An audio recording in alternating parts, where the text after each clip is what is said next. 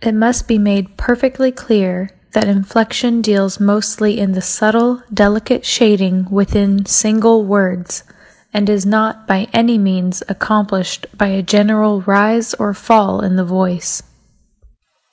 今天的句子节选自《演讲的艺术》。我们在学习的时候可能会感觉到这个句子比较长，也比较难以理解，所以我们今天的学习目标是 通过长难句的分析来理解这个句子，并且学习如何把这些内容应用到我们的演讲中和日常的英语口语中。而且让我们相信，If it doesn't challenge you, it won't change you。每天都让我们挑战自己一点点。在今天的句子中，第一个单词 inflection 变音转调，第二个单词 subtle 微妙的、巧妙的，第三个 delicate 微妙的、熟练的，第四个单词 shading 留下阴影、明暗法。在演讲中肯定不存在阴暗、描影这些说法，但是我们需要正确的理解。它是在单个的词语中产生的微妙的一些变化。这个词的理解有一定的困难。如果大家有好的理解方式，欢迎给我们留言。第五个是个短语，not by any means，一点也不，绝对不。第六个，accomplish，完成，达到。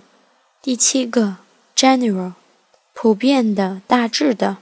在理解了这些词汇之后，我们来看一下整个句子结构。我的个人理解：it 作为形式主语，that 引导真正的主语。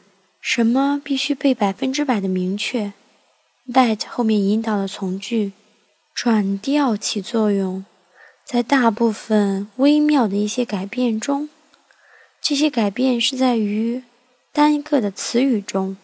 所以这句话的强调就是说，转调变音的重要性。and 后面领导的另半截从句，这些转调 绝对不是被完成，通过总体上的声音的高低改变。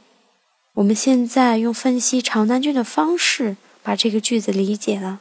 大家有更好的理解方式，欢迎给我们留言。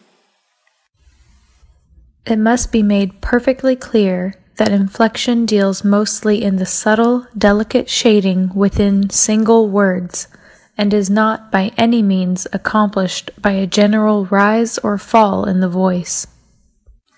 Thank you，我是 Amy，她是我的美国好友 Shannon，我们一起在智野英语，欢迎搜索我们的微信公众号“智野英语”。